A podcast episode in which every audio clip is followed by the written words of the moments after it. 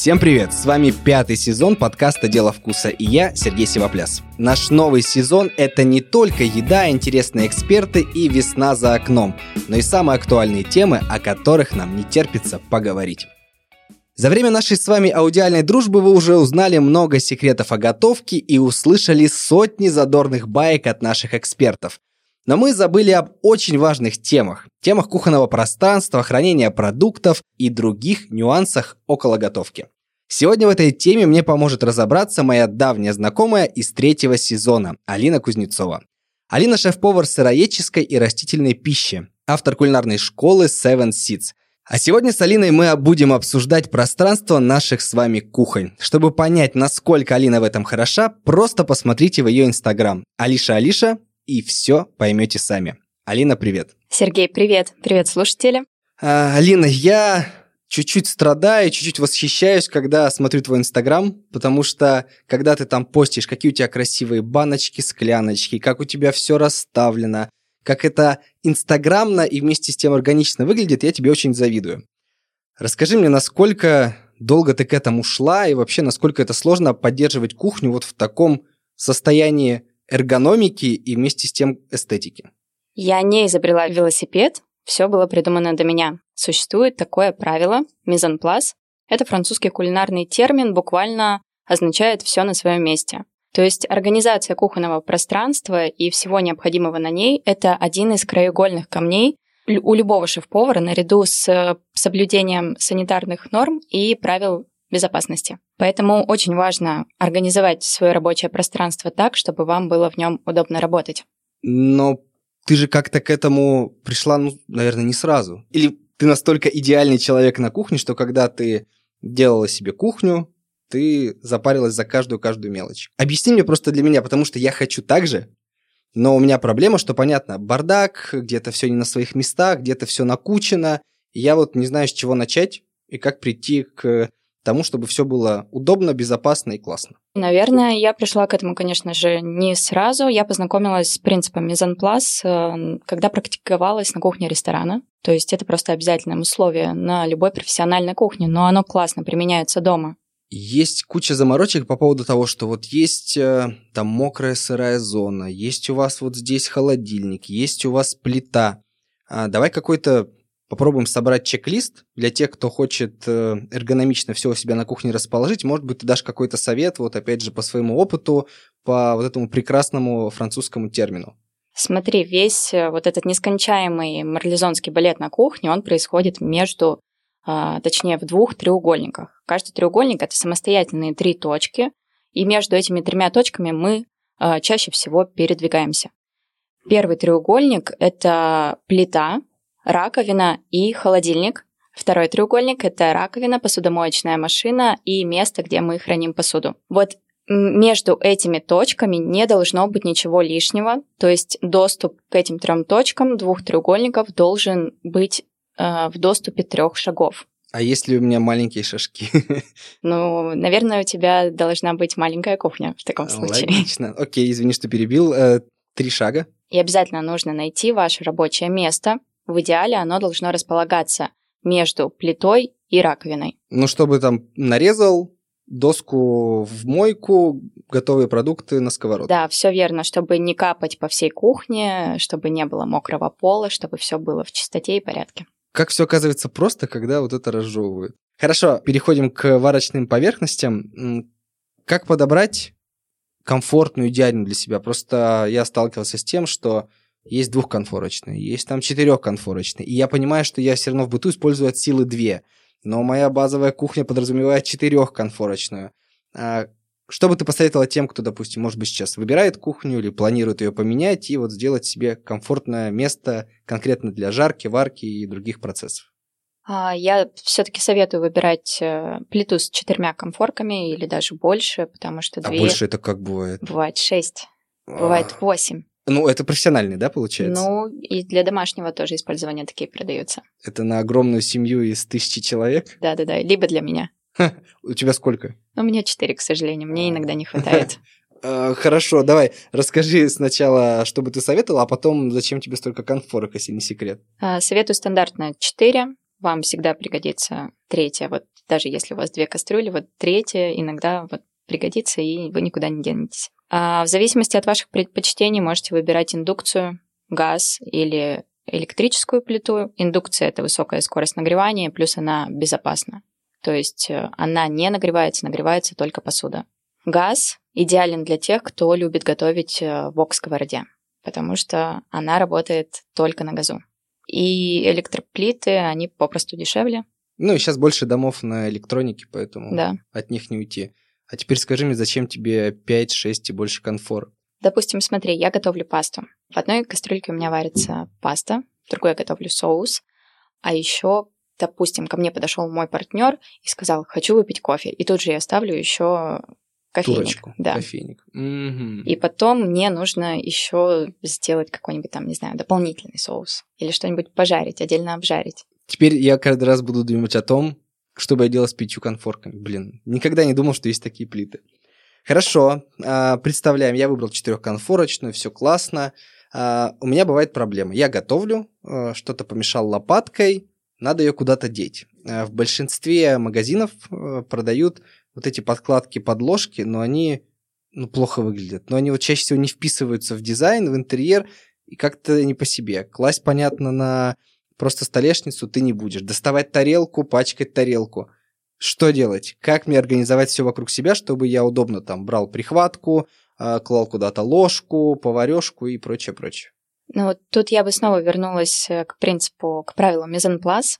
То есть смотри, как оно применяется. Прежде чем мы начнем готовить блюдо, нам необходимо достать все компоненты из холодильника, из шкафов. Необходимо смешать или нарезать компоненты. Также мы в этот момент достаем необходимые специи, соусы, масла – и подходим мы к этому делу в фартуке. На фартуке у нас есть полотенчика. Какая-то основательная все-таки девушка, потому что у меня всегда это хаос и полет творческой мысли. Вот именно в плане схватить, налить, э, погнали. Вот-вот, как раз когда ты только попробуешь работать по принципу мезенпласт на своей кухне, ты поймешь, как улетучивается любая нервотрепка, ты перестаешь бегать по кухне, пока ты бегаешь по кухне, у тебя уже начинает что-то пригорать, и ты в расстроенных чувствах признаешь то, что, допустим, у тебя результат э, вожделенный, ты его так и не достиг, да. Фартук, полотенчика у фартука. Что еще должно быть? Весь необходимый инструментарий, в том числе тарелочку, подложку, которой ты будешь размешивать горячее блюдо. Где взять красивую? Потому что там из тех же Икеи и других магазинов как-то вот у меня не складывается с ними, они выглядят не очень симпатично. Ну, про всякие бабушкинские варианты я вообще не говорю. Я использую обычную тарелку, которую потом после приготовления блюда, перед его сервировкой, я также убираю все, чем я нарезала, разделочную доску, а, вот эту тарелочку, очищаю рабочую поверхность и уже готова сервировать блюдо во всеоружии. Я вижу, как ты закатываешь глаза, но поверь мне, стоит только попробовать, и ты никогда не вернешься вот в этот хаотичный но вот у тебя это звучит как э, медитация. То есть медитация в готовке, а у меня это вот э, творческая суета.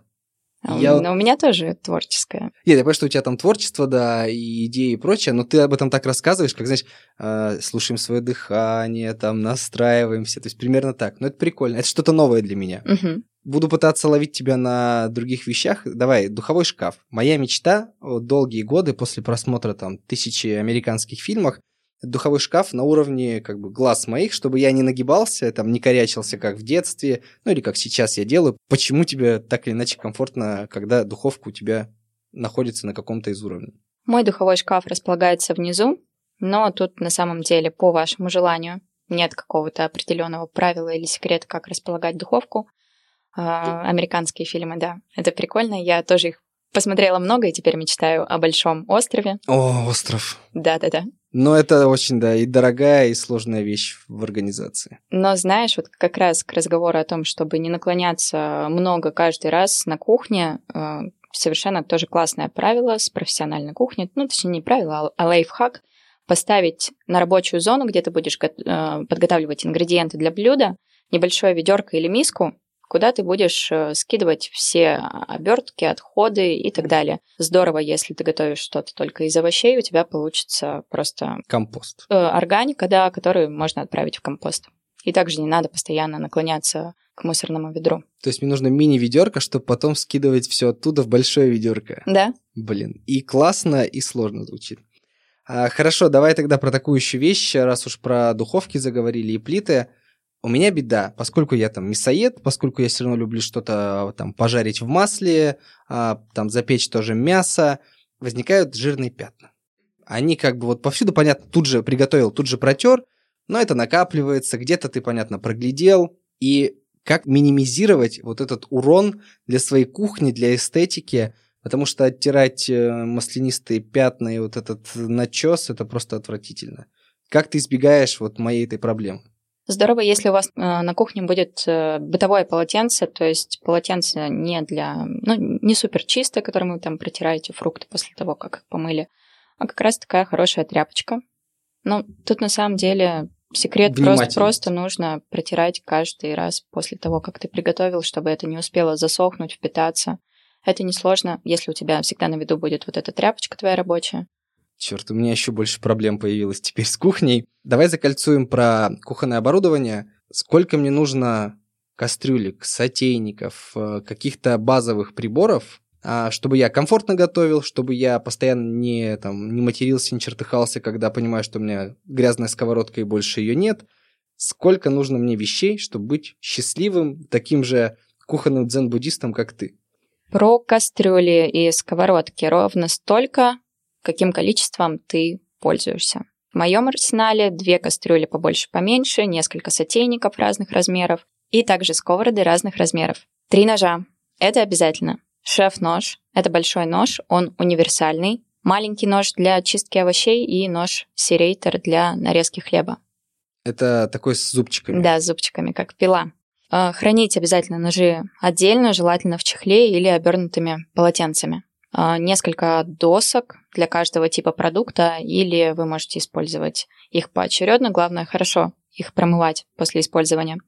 Обязательно должна быть терка для цедры, незаменимая вещь. Маленькая такая, красивенькая. Она вытянутой формы чаще всего. Советую покупать э, терки профессиональных брендов, потому что они прослужат вам всю жизнь. Овощечистка, терка мандолина. Терка мандолина это что? Мандолин это музыкальный инструмент. Ну и на кухне тоже есть. А как это для чего? Для тонкой нарезки продуктов, например, для нарезки картофеля на чипсы, либо слайсы тонкого цукини мы можем получить. А если я ленивый, у меня для этого есть комбайн с насадками. Правильно? Возможно. Я, я фанат того, чтобы нарезать все вручную и отрабатывать технику нарезки. Ты старовер, а я за автоботов. Окей, да, что-то да. еще нам надо? А, весы. Ты прям взвешиваешь все всегда. Ну, я сейчас не говорю, понятно, про твои какие-то вещи, связанные с твоей школой, а вот именно про домашнюю готовку. Ты для себя взвешиваешь что-то постоянно, нет? Да, даже многие рецепты из интернета указывают количество компонентов в граммах. Это удобно. И, конечно же, если ты любишь выпекать, а, выпечка дело такое, требует Граммовочки. точности да. Мерные ложки, стаканы. А, ну и, конечно же, если вот ты пекарь, то нужно какие-то специальные приборы. Если ты любишь а, супы-пюре, смузи, то тут блендер. Отталкиваемся от своего лайфстайла, от своих предпочтений в еде. А как ты относишься к грилям домашним? Пользуешься, не пользуешься, советуешь, не советуешь? Как раз на последнем своем мастер-классе я рассказывала про замечательную технику запекания под верхним грилем. В духовом шкафу находится а, сетка, бройлер. Она расположена в верхней части духового шкафа. И если мы расположим напротив не необходимые продукты, например, перцы, и поставим на самую верхнюю полку духового шкафа максимально близко к этой трубке, включим максимальный уровень нагрева, мы получим почти что запекание на гриле.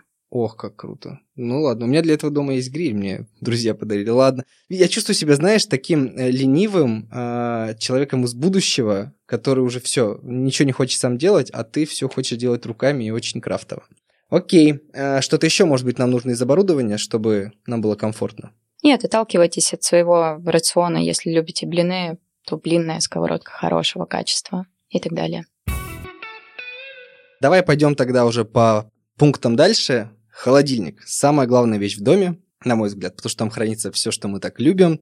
Как э, располагать там продукты? То есть как понять, э, что вот эта полка условно там под молочку, э, это там под овощи, фрукты, это еще под какие-то другие вещи. Как э, выстроить это пространство? Ну, вообще в привычном нам бытовом холодильнике хранятся уже готовые продукты, э, скоропорт, какие-то свежие продукты, овощи, зелень. Еще я рекомендую хранить орехи, муку, чтобы они не прогоркли, и масла, которые неустойчивы к нагреванию. Смотри, масла, ок, я понимаю, э, орехи, допустим, а мука? Как? Зачем? Это, это сыпучий сухой предмет. Да, но мука может прогоркнуть. Ее лучше хранить э, в плотно закрытом контейнере в холодильнике, чтобы туда не попадала влага. А как же вот эта любовь наших бабушек и мам либо в банку металлическую, либо в банку стеклянную и в шкаф на дальнюю полку? Безусловно, можно. Главное, чтобы контейнер был плотно закрыт и в нем не завелись жучки. Можно хранить и в шкафу, но, допустим, если мы говорим про какую-то более полезную муку, например, мука из зеленых бананов, кокосовая мука, то ее лучше хранить в холодильнике.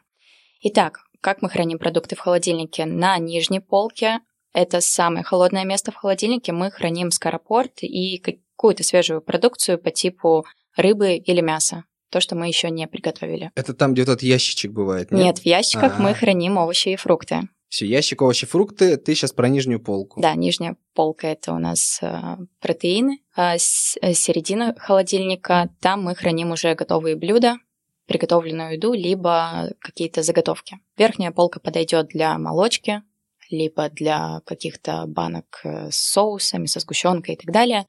И на дверцах холодильниках это самое теплое место в нашем холодильнике. Там мы храним соусы, джемы и то, что, в принципе, не должно сильно как-то остывать. А, обычно там еще любят производители для яиц вот эту подложку давать. Э, то есть это норм, что их ты хранишь на полке. Ну, то есть я вот помню, купил холодильник, открыл, и пластиковый контейнер для яиц, там для 8 штук, почему-то для 8, он прям в двери стоял. То есть это ок, не ок.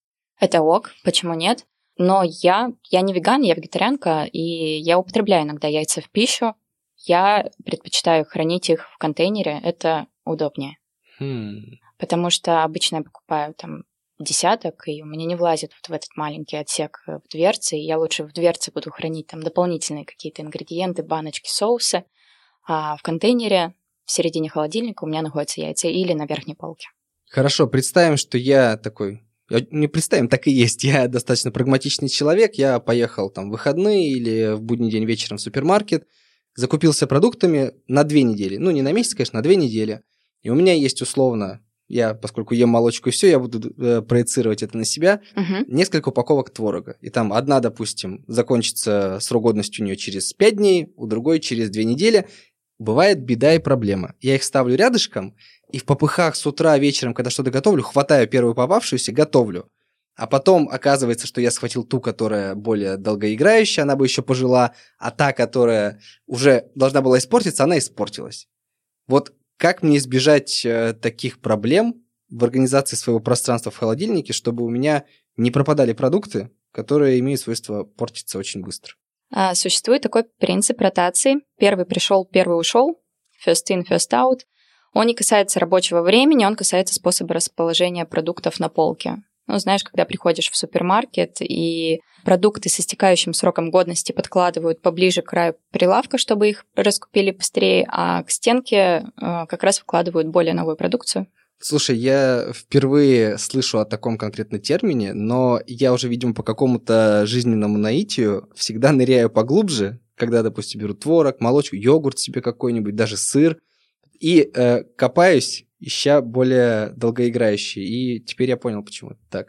Ну да, тут супер логика. Окей. И дома мы поступаем таким же образом. А, представим, допустим, у тебя в холодильнике есть э, коробочка свежих э, ягод клубники, а, потом к тебе пришли друзья, принесли еще клубнику, и лучше бы поставить новую клубнику за коробочкой, которая у тебя уже была, чтобы просто съесть э, то, что оказалось у тебя раньше, в первую очередь. Но я, конечно же, так не делаю. Я забываю, а потом у меня там плесень, и приходится со слезами на глазах выкидывать полупаковки клубники. Да, старайся просто складывать не рядом, а именно за. Угу. А может быть, э, для таких, как я, придумать еще какие-то, знаешь, ну, разделить как-то пространство холодильника перегородкой или чем, чтобы мне не было варианта ставить рядом, а была необходимость пихать это все назад. Супер вариант использовать контейнеры. Это могут быть открытые контейнеры для продукции, которая у нас закрыта. то есть которая не требует герметичного хранения. И удобно эти контейнеры подписать с лицевой стороны. Ты будешь знать, что, допустим, в этом контейнере у тебя хранятся сыры. Их лучше закрывать. В этом контейнере у тебя хранится, хранятся яйца или молочка, ягоды и так далее. А как вот быть э, с многоразовыми пакетами? То есть я, условно, купил в той же Икее набор из 10 многоразовых пакетов с застежечкой, классно, находка гениально. Я храню там продукты, но потом возникает вопрос, выкидывать жалко. Ну, они как бы не стоят э, слишком дешево, а вместе с тем мыть их как-то сложно. А может быть, какой-то, кроме контейнеров, есть еще варианты таких пакетов хранения, чтобы у меня вот с минимумом затрат в меру экологично удавалось хранить и э, сохранять продукты в лучшем виде. Можно использовать zip-пакеты. Они изготавливаются из плотного пластика и многоразовые. Я их просто мою водой, сушу и использую повторно. Все потому, что ты не ешь мясо. Потому что если я положу туда условно ветчину какую-то или прочее, запах очень мощный. То есть, если туда что-то кладешь, оно пропитывается. Вот ну, тогда только вариант с контейнерами и плотно их закрывать и потом в посудомоечку, чтобы не пахло. Обязательно. Новый актуальный для меня вопрос. Э, у меня тут жена увлеклась растительным молоком, а поскольку ты повар все-таки растительной э, пищи, подскажи мне, как его правильно хранить, потому что я как-то купил э, молоко, не помню, кешью или что-то такое, угу. попил его и забыл о нем успешно. И я думал, ну что, молоко растительное, что ему будет? Там же нет типа бактерий, ну в моем представлении, я может ошибаюсь, как в обычном коровьем молоке. Оставил. Прошло, наверное, ну, недели две, может быть, две Ого. Оно вздулось так, что когда я доставал, я боялся, что оно взорвется, ну и типа все зальет угу. мне. Сколько это молоко живет, как его лучше хранить, может быть, переливать во что-то, чтобы оно оставалось вкусным и пригодным. Э, растительное молоко собственного производства, если вы готовите его дома, хранится до трех суток. Если мы говорим про магазинную версию в тетрапаках, то оно хранится в течение 5-7 дней. Черт. Конечно, ведь там же также есть белок, который скисает, портится. В общем, у меня сегодня день открытия, потому что я думал, ну что, это же ореховая вода, по сути, ну что ей будет? А в итоге понятно, что с ней происходит. А такой более практичный вопрос, может быть, ты подскажешь? Я понимаю, что у тебя такое вряд ли есть. Когда вот холодильник открываешь, бывает чем-то пахнет. Ну, то есть не чем-то супер испорченным, что там ужас какой-то, и вот не знаешь, как избавиться от запаха. Ну, ты же не будешь проветривать холодильник на постоянной основе.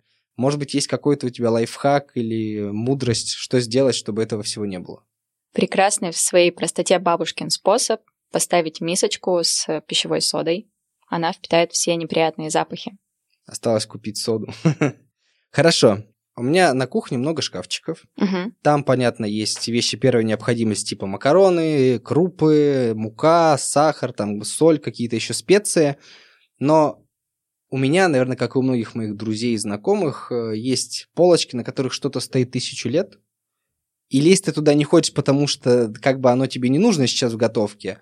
А с другой стороны, ты боишься, потому что там, скорее всего, либо какая-то новая жизнь есть. Да-да-да. Да, без тебя. Либо это уборка, ты начнешь доставать, прибираться. Как избежать этого накопительного эффекта, чтобы я, как Плюшкин, не копился там барахло кухонное, и все было у меня под рукой, и все, что мне нужно? Нужно периодически проводить генеральную уборку. Я бы советовала проводить ее ну, раз в месяц по возможности. Сложно. А, и особое внимание уделять а, как раз продуктам, которые вы не использовали в течение долгого времени. Это могут быть э, в морозильнике замороженные обрезки грибов, которые вы когда-то сохранили для бульона, и они лежат уже годами либо банка с фасолью в дальнем углу шкафа. Ну, ты думаешь, что вот, вот она мне скоро-скоро понадобится? Так же всегда. Смотри, когда ты делаешь такую генеральную уборку, ты должен проанализировать все те продукты, которые ты увидел, что не использовал в течение долгого времени, и задуматься, а действительно ли тебе они нужны. Ну, то есть э, в следующий раз, когда ты пойдешь в супермаркет, ты подумаешь о том, а нужно ли покупать вот эту фасоль, которую я, в принципе, не ем, не люблю и, и так ни разу не использовал. Я как будто бы на приеме у гастрономического психолога, который мне объясняет, Сергей, тебе это не нужно, не покупай это, зачем ты это делаешь? Да, да, да. Опять же, вспоминая твой Инстаграм и посты, которые я видел, ты просто мастер использования баночек, скляночек, там, под специи, под всякие свои пасты своего производства и многое другое у меня беда. Я покупал баночки-скляночки, пытался туда насыпать там соль, перец, какие-то еще вещи. баночки у меня были либо грязные в какой-то момент, потому что готовишь, рука там Мгм. жирная, влажная задел, она вся заляпана, начинаешь ее оттирать, она становится еще хуже. Где-то забыл что-то насыпать, где-то потом ты ее посеял. Вопроса отсюда два. А как мне подобрать баночки-скляночки удобные, э, комфортные в работе, в готовке? И второе, как сохранять их в прекрасном эстетическом виде, чтобы мне было не стыдно и сфоткать их в Инстаграм, Мгм. и приятно было пользоваться. Ну, во-первых, я бы все-таки хотела сказать то, что специи нужно хранить в стекле.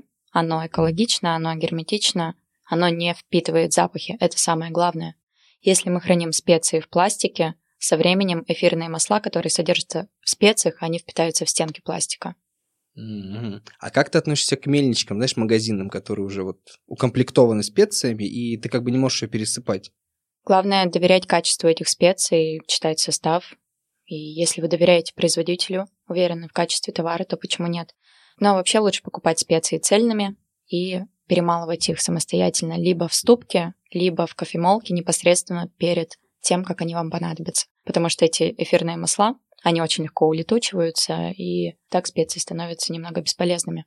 Хорошо, а как хранить, допустим, я там сделал арахисовую пасту дома, я там сделал, не знаю, паштет какой-то домашний. А Как подобрать баночку под него? Как хранить и вообще что с этим всем делать? Такие заготовки прекрасно хранятся в пластике, но главное, чтобы пластик был изготовлен из качественного пищевого а, материала, то есть пищевого пластика. А, главное, чтобы это был какой-то хороший контейнер, который не развалится у тебя там после 10 моек в посудомоечной машине, ну просто чтобы минимизировать количество потребляемого и покупаемого пластика. Про контейнеры давай, как мне выбрать подходящий, потому что и ценники разные, и материал на ощупь разный. Где-то пластик плотный, где-то потоньше, где-то крышка, которая закрывается чуть ли там не вакуумно, где-то легко открывается. Как понять, что контейнер долговечный, что я не зря потрачу там, пускай и большую сумму, но он мне прослужит верой и правдой? Покупая контейнеры, обязательно проверяй, хорошо ли он закрывается. Плотная крышка – залог сохранности свежести продукта, который мы храним. Потому что продукты часто портятся, потому что просто неправильно закрыты, неправильно хранятся или вовсе открыты. Если мы говорим про готовые продукты, которые там остались у нас после ужина, какие-то остатки или обеда. Пластик должен быть прозрачным, так ты будешь видеть, что там, и не, и, и не забудешь это использовать вовремя, употребить. А, Ну и, конечно, качество пластика должно быть хорошее, он должен быть плотный, и повторюсь, чтобы, да, он просто не развалился у тебя спустя 10 моек. Возвращаемся к продуктам. У меня есть проблема. Когда я готовлю, я оставляю после себя много всяких очистков, ну, там, я называю это там попки огурцов и так далее. Но благо у меня дома есть пес, и условно там попки от огурцов и помидоров он уплетает за милую душу. Мгм. Но там кожурой э, картофеля и какими-то такими вещами я, конечно, кормить его не буду. Поэтому вопрос, а с какими продуктами я могу продолжать работать, если у меня остались какие-то очистки, остатки, краюшки, а, что бы ты советовал с этим делать, чтобы я просто ну, не выкидывал реально продукты в мусорку? Прекрасный вопрос. Если ты готовишь что-то с петрушкой, скорее всего, ты используешь только листья петрушки, Да? потому что стебли, они, ну, непригодны там для приготовления салатов, они очень твердые. А, остаются стебли, мы их можем убрать в морозилку в зип-пакете. Э, Дальше расскажу почему. А, остаются обрезки от корнеплодов. Мы их тоже собираем. Части лука-порея, которые мы не использовали. А, Либо у нас остался сельдерей, который уже начал немножко Прощаться с ним. прощаться, да, с нами и с жизнью. Все это дело мы можем заморозить и потом в один прекрасный день сварить хороший овощной наваристый бульон, и этот бульон можно снова заморозить. Многоходовочка так. Да, Или можно клевый смузи овощный сделать. но тут бы я не рисковала.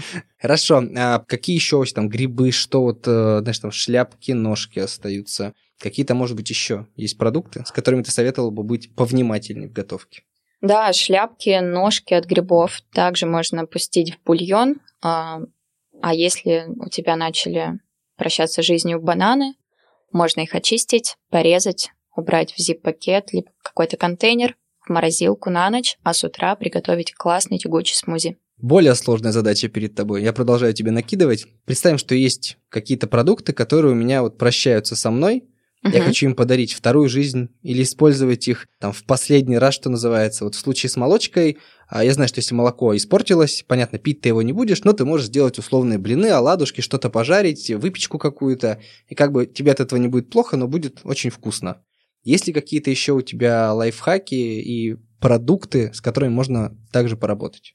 Да, умирающую зелень можно поместить в ледяную ванну, то есть в большую миску с очень холодной водой, буквально на полчаса, и так зелень оживет и расправится. Угу. То Клево. есть прям такая реанимация. А, может быть, с какими-нибудь орехами, с какими-нибудь еще фруктами, овощами что-нибудь есть? Но орехи не портятся, если правильно их хранить. Хорошо, не подловил тебя. Современная проблема, просто это такой же вопрос немножко философский. А, приходишь в магазин, опять же по себе сужу, и видишь, что на полке есть условно, ну, давай с сыром это будем мерить, есть э, сыр какой-то известной марки, который стоит там 800 рублей за килограмм, 600 рублей. А есть сыр какой-то а, марки этого магазина, который стоит 250 рублей за килограмм. И ты берешь их и думаешь, ага, ну, вроде в составе написано, что есть там все необходимые продукты, химозы нет. Угу. Но ты при этом смотришь на них и думаешь, что мне делать? Купить какой-то дорогой условный продукт и получить там от него удовольствие и прочее, либо купить дешевый. И у меня вот возникает всегда мысль о том, что здесь я могу переплатить и мне может быть э, вкусно, как могло быть вкусно при дешевом сыре, но вместе с тем я переживаю за то, что вдруг я ем плохие продукты, и потом буду болеть, страдать и прочее. Вопрос мой в чем? Как ты э, для себя делаешь выбор в магазине и от чего ты отталкиваешься, когда ты видишь условно там, не знаю, два вида условно растительного молока, два вида, не знаю, яблок, два вида авокадо. На что ты ориентируешься, там, кроме уже, понятно, опыта, который ты нарабатываешь интуитивно? У меня есть минимальный список необходимых продуктов, которые я чаще всего покупаю, так как чаще всего из этих продуктов я готовлю. Ну, допустим, это сельдерей, томатная паста. А, вот для таких продуктов я, скорее всего, сделаю выбор а, в сторону более дешевого аналога, если, конечно же, он не уступает в качестве. Но какие-то более редкие, более специальные продукты, которые, которыми я хочу побаловать себя, раскачать рецепторы, а, тут, конечно, наверное, будет выбор в сторону более дорогого варианта. Раз уж ты сама сказала раскачать рецепторы, дай нам всем совет, какими продуктами, какими специями, какими сочетаниями нам можно себя раскачать и приятно удивить из того, что есть на полках в магазинах. Знаешь, сейчас пост и середина весны, то есть пока еще немного новых э, продуктов, каких-то свежих овощей, фруктов, зелени – но пока что есть на полках магазинах э, корень сельдерея. Я советую приготовить из него пюре. Это недавно стало для меня абсолютным открытием. Прекрасный вкус, я бы назвала его даже каким-то таким женственным, цветочным. То есть это не вкус стеблей сельдерея или его верхняя часть, там семян, которые имеют анисовый для многих людей отталкивающий вкус. Для меня тоже, да. Не люблю. Да, тут он очень мягкий, благородный, и советую всем попробовать. Я помню, когда работал в одном заведении очень давно, причем заведение было такое полуфастфудное, пивнушка, назовем это так, но там были чипсы из корня сельдерея. Мы его стругали на слайсере, жарили, очень клево. Если бы не сказали, что из сельдерея, я подумал, что это просто какой-то вид картошки. Вот, кстати, для чипсов из корня сельдерей понадобится терка мандолина. Я сегодня посмотрю, как это выглядит, потому что звучит очень поэтично. А что-нибудь еще нам приготовить, попробовать, посоветуешь? А, не так давно я познакомилась с грибами еринги. Так, это что? Я только знаю шитаки и остальные виды грибов. Тоже прекрасный гриб, относится к категории лекарственных, кстати. А, еринги, его еще называют степной белый гриб. Я говорю о нем потому, что он стал появляться и на полках супермаркетов, его теперь можно встретить. Советую обратить внимание. Он имеет очень благородный вкус и плотную текстуру. А если нарезать его ножки на такие шайбочки, обжарить в масле, может быть, с добавлением даже сливочного масла, тимьяна, черного перца, чеснока, то по вкусу он будет напоминать гребешки. У него удивительная текстура, которая, правда, напоминает э, морепродукты. Угу. Мне не понять, я морепродукты не ем, но звучит очень клево. Друзья, запоминаем, я сам потом погуглю, что это за грибы. Давай закончим нашу сегодняшнюю встречу на такой, опять же, философской ноте, раз уж мы так сегодня разговариваем. Как потреблять продукты, еду осознанно, чтобы это не было, вот знаешь, э, кто-то считает, что еда – это топливо. Взял, приготовил, кинул, чуть посолил, поперчил, погнали. Есть, наоборот, суперэстеты, которые сидят, цедят просто там ложечку, кусочек, э, превращают это в ритуал. Как поймать баланс, чтобы это не мешало жизни, все вот эти трапезы длительные, но и вместе с тем э, не относиться к еде как просто к топливу. Если вы любите готовить, то постарайтесь проанализировать, э, из чего состоит ваше комфортное питание в вашем конкретном случае. Что вам комфортно готовить и что вы любите есть. Ну, там, допустим, если вы не любите азиатскую кухню, то лучше не покупать китайский соус или лапшу собу. Скорее всего, вы их выкинете и будете потом корить себя за это. А жажда эксперимента, вот это, знаешь, ем всегда пшеничную, хочу гречневую. Ну, значит, э, тебе стоит купить, значит, ты любишь. А потом я, вот у меня есть такая беда, я покупал как-то и гречневую лапшу, и рисовую. Я попробовал, ну, типа норм, и лежит на полке остатки. Вот э, как себя с этого всего сберечь? Тут главное относиться к этому процессу с каким-то пониманием, и когда ты делаешь приборку на кухне, увидел, что у тебя осталась эта лапша, поищи рецепты в кулинарных блогах, в Pinterest, попробуй для себя новую технику. На самом деле в кухне нет ничего сложного, сверхъестественного, и как раз мое осознанное питание, осознанное потребление, оно складывается просто со спокойных каких-то действий на кухне. Я знаю свой рацион, я знаю минимальный список продуктов, которые мне нужно купить в магазине. А, при этом я знаю, как я хочу поэкспериментировать, удивить свои рецепторы, стараюсь не покупать лишнего. Значит, я спокойна, что я не выкидываю много мусора, и вот как-то так осознанно и живу. Друзья, на этой прекрасной ноте я говорю Алине спасибо. Алина, спасибо, было очень философски, интересно и вкусно. Спасибо тебе, надеюсь, было полезно. Спасибо, слушатели. Сегодня мы говорили о пространстве наших с вами кухонь, правильном хранении продуктов, их потреблении, удобстве работы и осознанном использовании продуктов. Делали это мы вместе с Алиной Кузнецовой, которая разбирается в этом как никто другой. Слушайте наш подкаст на Яндекс Музыке, Кастбоксе, в Apple подкастах и на других платформах, где вы привыкли это делать ставьте оценки, пишите комментарии, подписывайтесь и ждите следующий выпуск «Дела вкуса» уже через неделю. Услышимся!